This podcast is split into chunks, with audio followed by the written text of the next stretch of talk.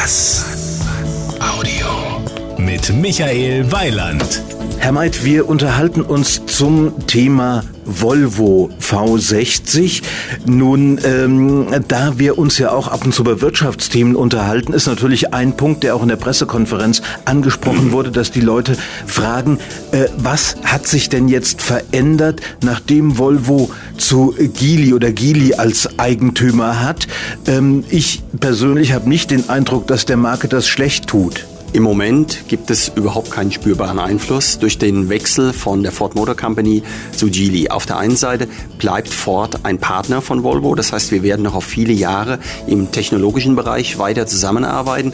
Auf der anderen Seite hat unser neuer Mutterkonzern, die Geely Holding Group, ganz klar gesagt, Volvo bleibt eine europäische Automobilmarke, behält das Headquarter in Schweden und wird strikt getrennt von den Automotive-Aktivitäten der anderen Automarken, die von Geely in China vertreten werden. Nun ist es ja immer ein bisschen schwierig, einen Pressesprecher einer Marke zu dem Schicksal einer anderen Marke zu befragen. Insofern versuche ich jetzt die äh, Frage so zu formulieren, dass ich sie nicht in, in, in irgendwelche Fettnäpfe reinlotse. Aber es ist ja nun, es drängt sich ja quasi auf. Es gibt zwei große schwedische Marken, die gerade eben den Weg in andere Eigentümerstrukturen gefunden haben, um das mal zu umschreiben. Äh, bei äh, Volvo und Geely denke ich, das ist eine absolut äh, fundierte Geschichte. Das ist ein großer Konzern. Äh, bei ihrem, äh, ja, sagen wir mal, Nachbarfabrikat in Trollhättan ähm, könnte ich mir vorstellen, dass dieser, dieses Schlüpfen unter ein niederländisches Dach nicht, nicht ganz so glücklich ist, weil die Firma ja viel kleiner ist. Wie, wie sieht man das in Ihrem Haus? Ich meine, äh, Schweden untereinander, da gibt es ja einmal ein bisschen Konkurrenz, auf der anderen Seite natürlich, denke ich, auch eine Verbundenheit. Grundsätzlich muss man sagen, es ist eine enorme Leistung gewesen, oder es ist eine große Leistung, dass in Schweden eine über viele Jahrzehnte gewachsene und erfolgreiche Automobilindustrie überhaupt sich gehalten hat. Schweden hat nur 8 Millionen Einwohner. Wenn man jetzt mal vergleicht mit Großbritannien, dort ist die Automobilindustrie komplett in den Keller gerutscht. Es gibt keine britische Automobilindustrie mehr. Das gehört alles anderen Marken mittlerweile.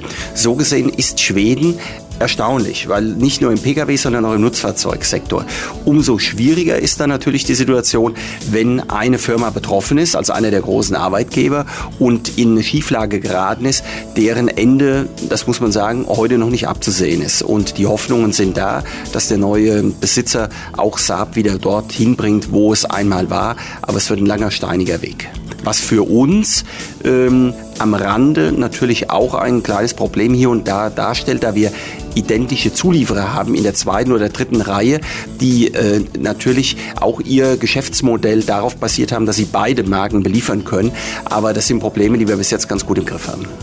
Nun stellt sich natürlich für mich die Frage, ist vielleicht ein bisschen zu kurz gedacht, aber generell stellt sich natürlich für mich die Frage, warum hat nicht ein Konzern wie Geely gesagt, wenn wir schon den einen Schweden haben, könnten wir ja eigentlich auch den anderen übernehmen. Ich meine, Geely, für die, die es nicht wissen, ist ein Konzern, der in China sitzt. Wir haben auf der anderen Seite einen Konzern, der in Indien sitzt, Tata Motors, die ja Jaguar und Land Rover gekauft haben, sicherlich nicht um die Fahrzeuge in Indien zu verkaufen, sondern um hier den Markt zu öffnen. Der Gedanke ist ja jetzt nicht ganz so weit.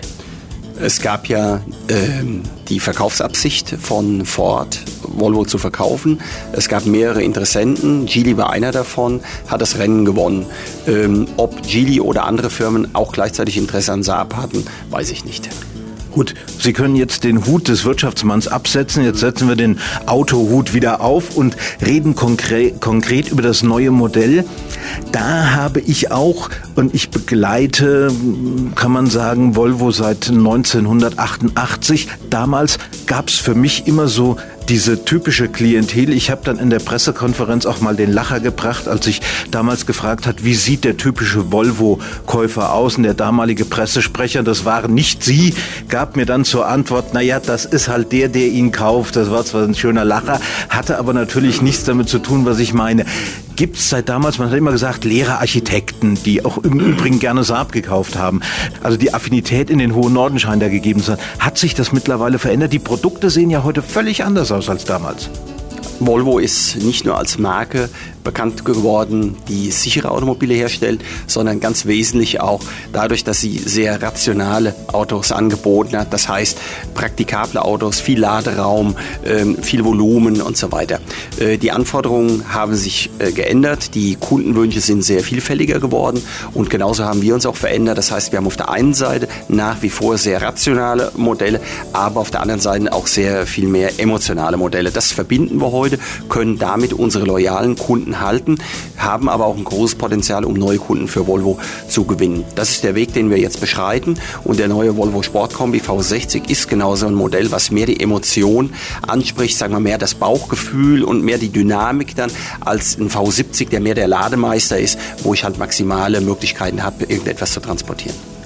Finde ich immer witzig, wenn meine Gesprächspartner durch Zufall da landen, wo ich eigentlich noch hin will. Ich wollte nämlich eigentlich jetzt die Frage stellen, würden Sie das mehr als Beleidigung oder als Kompliment empfinden, wenn ich sage, das ist ein Spaßkombi? Sie haben es aber eigentlich schon beantwortet.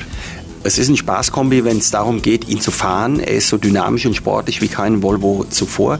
Er hat aber trotzdem einen ausreichenden Laderaum. Was aber heute auch ganz wichtig ist, ist die Flexibilität. Das heißt, Sie können den, äh, die Rückenlehne in drei Teilen umklappen. Sie können die Beifahrersitzrückenlehne umklappen für das Beladen mit langen Gegenständen. Das heißt also, es ist eine größtmögliche Flexibilität vorhanden. Das heißt, Fahrspaß ja, aber trotzdem, es bleibt auch noch die Ratio übrig. Früher hat man ja gerne gesagt, wenn ich einen Kombi kaufe, dann muss ich den kaufen, weil es waren häufig kleine Gewerbetreibende, die dann am Wochenende verschämt den Aufkleber äh, äh abgedeckt haben oder was auch immer haben verschwinden lassen. Heute ist es ja bei Kombis so, dass viele Kombis nicht äh, äh, umsonst mehr kosten, deutlich mehr kosten äh, als die Limousinen, was jetzt im Fall des V60 im Grundpreis nicht so ist. Der kostet 1000 Euro mehr als die Limousine, aber äh, viele bauen ja so viel Luxus in diese Kisten ein, das ist überhaupt nicht mehr vergleichbar. Nein, es ist so, dass heute die Fahrzeuge in der Grundausstattung viel, viel mehr bieten als früher. Hängt einfach damit zusammen, dass die Kundenwünsche hinsichtlich Komfort und Sicherheit gestiegen sind und die Macht des Marktes hat dazu geführt, dass halt viele Teile, die früher Optionen waren, heute serienmäßig mit an Bord sind. Wir machen überhaupt keinen Unterschied zwischen der Limousine und dem Kombi.